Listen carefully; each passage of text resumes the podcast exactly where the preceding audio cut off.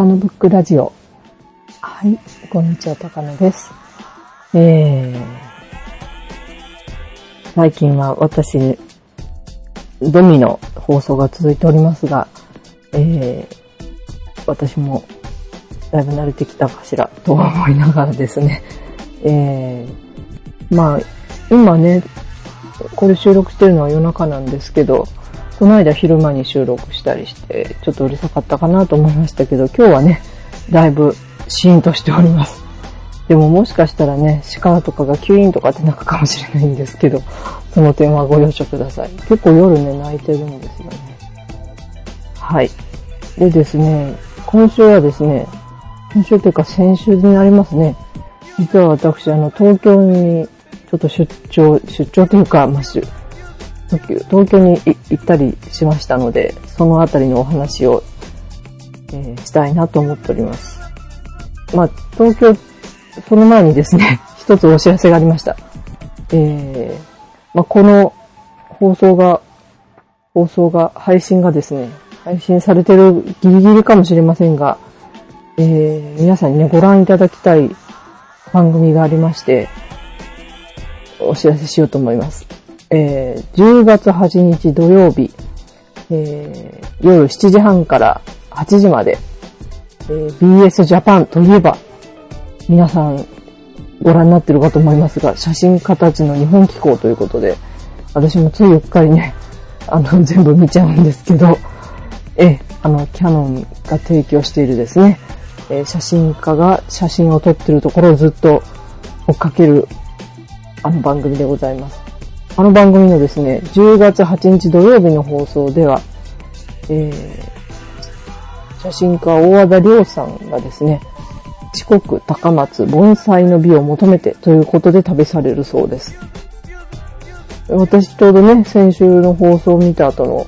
予告編見て叫んでしまったんですけど、えー、なんとですね、この辺りは私以前に住んでいた辺りでございまして、えー、まあ、四国高松市と今言いますけれども、えー、ちょっと前にね、合併したのでこういう高松市という呼び名になっておりますが、えー、実はね、高松市からちょっと離れたところにありまして、うん、私が住んでた時も、てかそこに来て最初に衝撃だったのがですね、畑に盆栽が植わってるんですね。すごい松がね、畑に植わってたりとかして、これは何なんだろういや、盆栽っていうことで。で、うん、盆栽売ってるようなところもね、近くにあったんですけど、この松がね、普通に見たことのないような松がいっぱいあったりして、うん、とてもびっくりした覚えがあるんですけど、まあ、その、もう盆栽の街を旅するということで、えー、これね、絶対私は録画しながら見ますね。見てギャーギャー言ってると思うんですけど、ええ、あの、私が住んでたあたりがね、出るっていうことで、本当びっくりだったんですけど、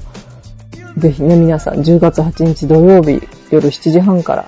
で、再放送がね、翌週土曜日、午後2時から2時半ということで、ということはですね、8月、あ、ごめんなさい、10月15日の土曜日の午後2時から2時半にも放送があります。えー大和田亮さんの四国高松盆栽の実を求めての、えー、オンエアがあります。写真家たちの日本機構。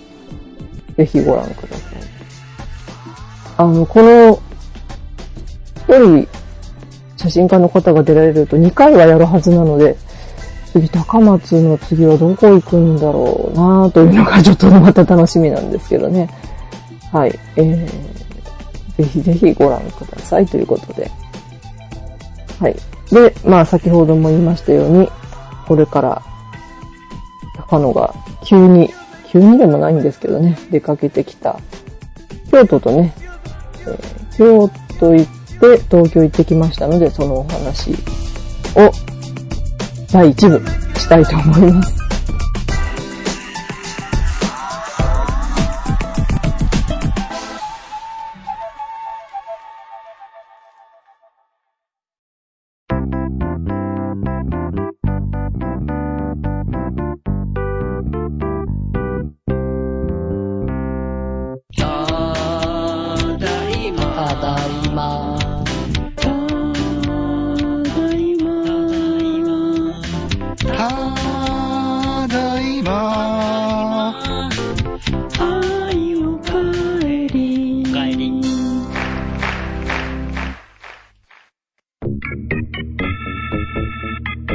キャストスクランブル、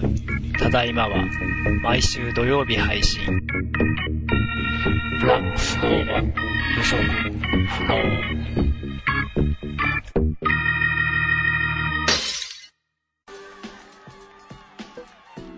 はい。でですね、えー、行ってきたのが26日の夜から27日にかけてということで、まあ、あの、前日26日は京都に泊まりまして、でその次の日の朝、えー新幹線で東京に行きまして、夕方には帰ってくるという、えー史上かつてないハードスケジュールだったんですけど、あ、いや、でもそう、ハードスケジュール、うん、まあ、めいつもハードなんですけどね。えーまあ、その辺はしっかり押さえときたいところかなと思うんですけど、ええ今回の目的はですね、あの、以前もご紹介しました、認め、認め愛子さんの展覧会を見に行ったということでありまして、えもう彼女からも、ぜひ来てほしいぐらいには言われなかったんですけど、まあ来るんでしょっていう感じでお電話いただいたりして、えもうそれは行かなきゃいけないでしょうということでですね、あの、計画を練りに練りまして、うん、もうちょっとね、や、あの、まあ、ま、まさか行き帰り新幹線とは思わなかったんですけど、まあ、えー、行きも帰りも新幹線でね、行ってきました。で、まずですね、まあ、前の日の26日の夕方、京都まで行きまして、で、京都でね、一つ立ち寄りたいというか、ね、ここ行って泊まりたいなというとこがあったので、で、ここがね、なかなか素晴らしかったので、今週はここをご紹介したいと思います。で、まず京都行きまして、で、あの、まあ、その、京都に泊まるところ、これからご紹介する泊まるところに行く前に例のごとくですね、まだ9時くらいだったので、これはと思いまして、あの、またヨドバシカメラに行ってきました。残念ながらね、10, 10時で、10時で閉店なので、えー、まあ1時間ぐらいだったんですけど、まあね、今、ヨドバシはね、ヨドバシではあんまり今回はね、メカ、メカというか、家電関係はあんまり見ずにですね、地下の食料街で食料買い出しというのがメインだったんですけど、まあ10も10時までね、スーパーが開いてるんで本当便利だなと思ったりね。で、結構個人向けなものだったり、おしゃれな感じのね、あの、スーパーが入ってたりしまして、私もうヨーグルト買うの20分ぐらい悩んでましたね。まあ、そんなにスーパーに置いてあるのとは変わんなかったりしたんですけど、うん。まあでも、あとはね、パンを選んだりとかして、で、その、合間合間にですね、まあちょっと家電見たり、本当に、あの、今年は電気ストーブじゃなくてね、あの、こういうストーブ燃やすやつが出出てるのを見てびっくりしたりですね。で、本当はね、Mac、Apple のるところも行きたかったんですけど、ちょっとね、遠くって、私まだちょっと足が痛いもんで、うん、ちょっと行けないなということで、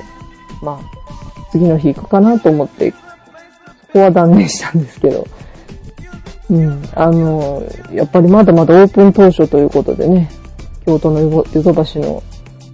えー、エスカレーターとてもピカピカだったりしたんですけど、なんかそういう断片的な印象の今回は、あの、量販店巡りだったんですけどね。はい。えー、でですね、その後に向かったのがですね、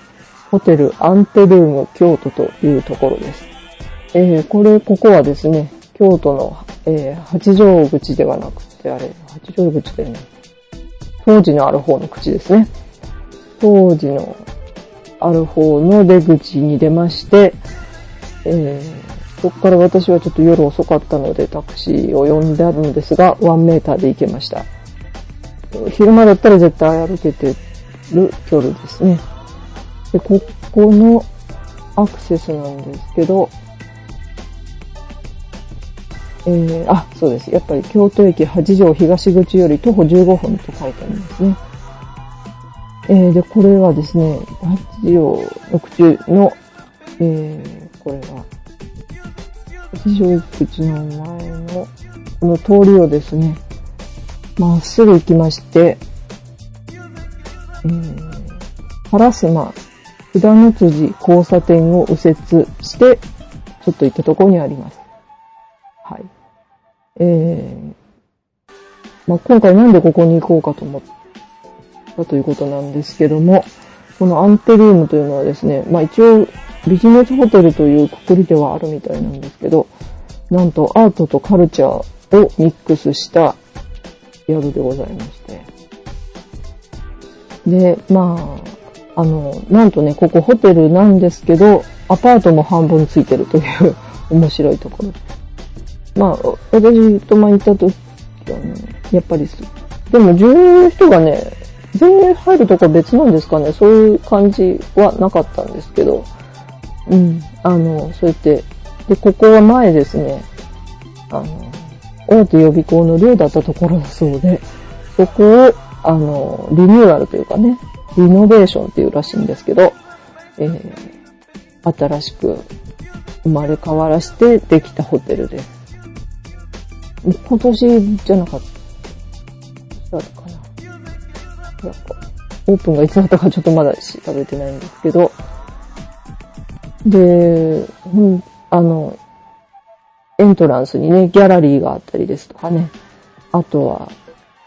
なんとね、DJ ブースもあったりするんですね。DJ ブースかっこよかったですね、ここ。うん、あの、本当にダウン照明で、ま、真っ暗ではないんですけど、バーっていうか、バーのちょっと暗めみたいな感じのところに DJ ブースで CDJ だと思うんですけど、ゆっくりゆっくり、ゆっくりというかね、あの、回ってまして、なかなかそれがいい雰囲気で。はい。で、まあ、あの、私着いた時にね、わもう本当写真撮ってる人がいたりね、そういうのも頷けるようなところなんですけどね。はい。で、えー、ここがですね、えー、で、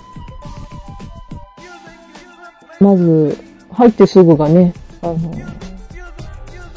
ャラリーなんですね。えー、ここ一応貸し画廊みたいなんですけど、うん、あのー、大体月に一遍ぐらい作家さんが、えー、一つの、一人の作家さんがギャラリーで展示をしているようです。で、私が行った時はですね、これは、えー、うん、この人は、えっとね、これ名前が難しいんですよね。あ、そうそう、立上幸太郎さんという、1981年の若い、若いというかね、80年代生まれの作家の方ですね。が展示をされてました。なんかね、あの、壁面でもまあ、色彩、色面でね、こう、表現してるとこもあれば、遠くから見ると真っ白の壁なんですけど、近づいてみるとね、あの、線で、しかもね、ドットみたいな線で表現されている。なんか、全体に稲妻が、岩のと、岩の場面に稲妻が走ってるかのような絵だったんですけどね。えーなかなかこれも迫力がありましたね。ただね、今やっぱ震災の後なんでね、どうしても震災に結びつけてしまうところがあったりして、また、うん、いけないなと思いながら見てたんですけど、うん、こういうギャラリーがあったり、あとはですね、そのギャラリーのスペースの隣にですね、あの、なんとね、ブックスペースがありまして、えー、前、以前もご紹介しましたけども、えー、ここはです、そう、経文社一条辞典でセレクトした本が並んでいる、えー、ライブラリーがあります。もうここのね、本もまたね、一つ一つ手に取ってみたりしてまして、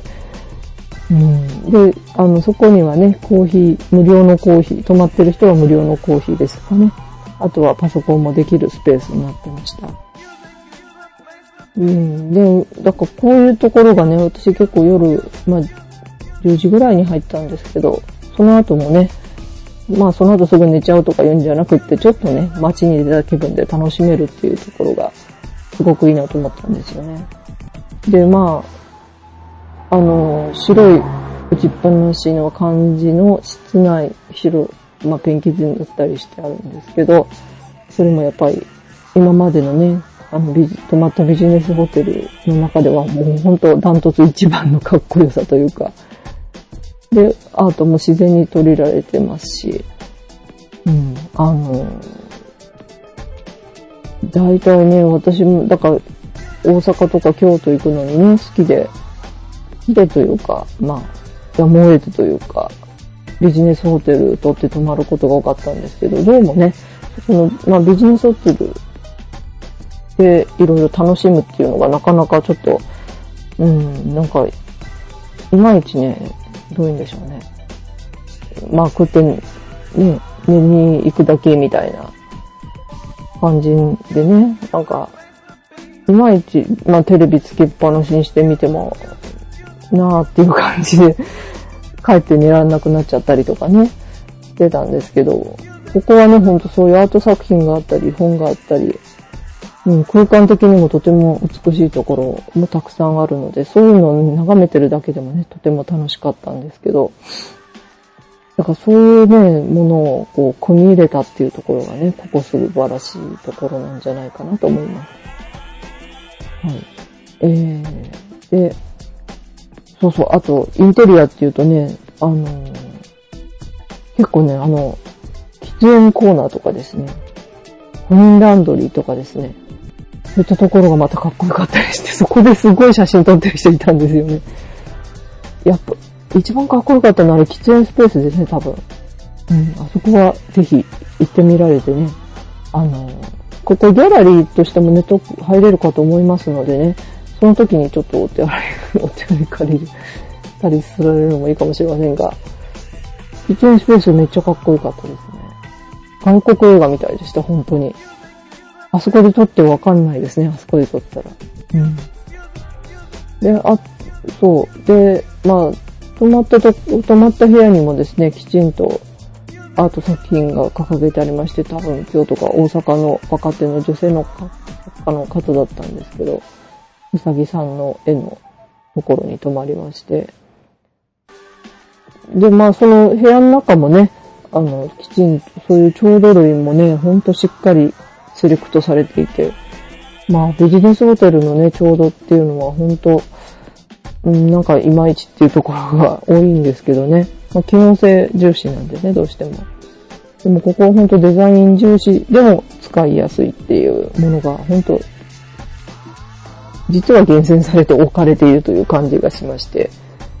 うん、ここの何枚か写真撮ったんでご覧に入れたいんですけど、これちょっとね、ホテルの室内なんでちょっと、うん、ちょっとお見せできないかなと思うんで、もし、あの、興味のある方はね、このアンテルームのホームページぜひ見ていただきたいんですけど、うん、あのでね、本当落ち着く感じしましたね、やっぱりね。で、まあ最初はちょっとテレビつけてたりしてたんですけど、途中からのいつものラジコに切り替えまして、え、で京都だとね、アルファステーションという地元の、地元というか、曲も入りまして、またこれがいい選曲だったりして、それ流し、テレビ切ってね、それ流しながら過ごしたりして、結構ね、ね、すっきり眠れましたし、うん、あの、本当快適に過ごせました。はい。で、ぜひね、ここ、あの、もう京都も何回も行ってるって方はね、ぜひここ行ってみてほしいんですよね。なかなか新鮮な体験ができるかと思いますね。朝ごはんも結構凝ったものが出てましたし、まあ洋食というか、まあカフェ風というかそういう感じなんですけどね。うん、そこでかかってた朝のテレビがね、BS のあの、ワールドニュースだったりして、そのワールドニュースもね、なかなかハマっちゃったりしたんですけど、うん、なかなかほんとね、あの、一つギャラリーに行ったようなちょっとね、あの、忙しい中でもそういう体験ができるいいホテルだと思います。えー、先ほども言いましたけども、京都駅八条口から徒歩15分ですね。えー、もう一回、筋名を言いますけども、筋名は、えー、烏丸つ、札の辻交差点右折ということでね、はい。ぜひ、ホテルアンテルーム京都、お出かけいただきたいなと思います。これからね、ちょうどいい季節ですしね、京都もね。うん、なかなか。まあ、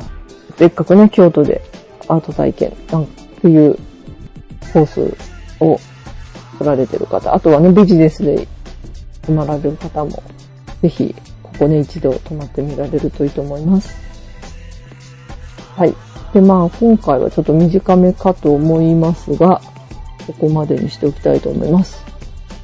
あのー、次週はですね、ついにまた上京して、まあ、その認め店を見る前に一つ立ち寄ったところがあったりしまして、そこでね、なかなか興味深い体験もいたしたり、あとはね、この認めてんでもいろんな方に出会ったりしましたので、また続々、続報をお届けしたいと思います。はい。では、今週も高野がお届けしました。また来週。